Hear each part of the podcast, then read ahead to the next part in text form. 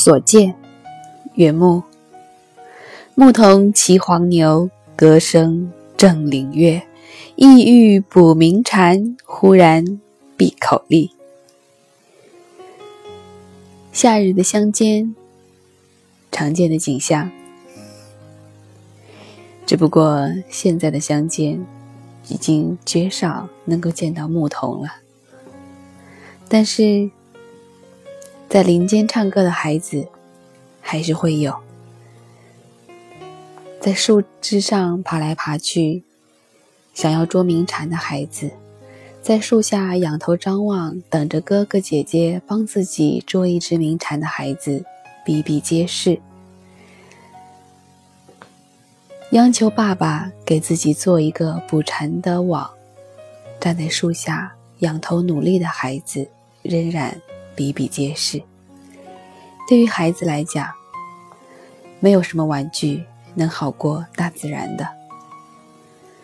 前几日，我们也给孩子抓了一只小小鸟，我们跟他一起给小鸟喂吃的，喂水，看着它一天一天的长大。等它能飞的那一天，我们打开笼子。小鸟疑惑地看着我的孩子，我的孩子也看着它。我看到他们对望的时候，我觉得那是世间最美的画面。小鸟扑腾着翅膀开始学飞，它尝试了很多次，终于有一天，它飞走了。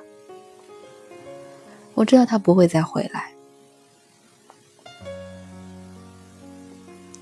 我也知道孩子可能会想念他，但很快他会忘记，他的注意力会被别的事情吸引。但是那又有什么关系呢？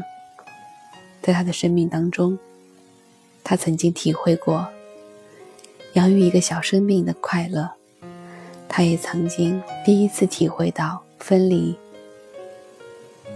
总是会出现的。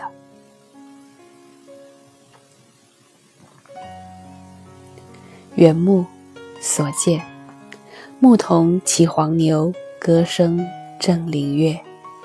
意欲捕鸣蝉，忽然闭口立。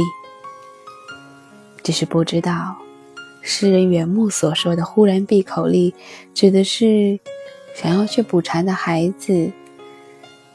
突然就不唱歌了，生怕惊动了蝉，还是那鸣蝉发现了危险的靠近，停止了歌唱呢？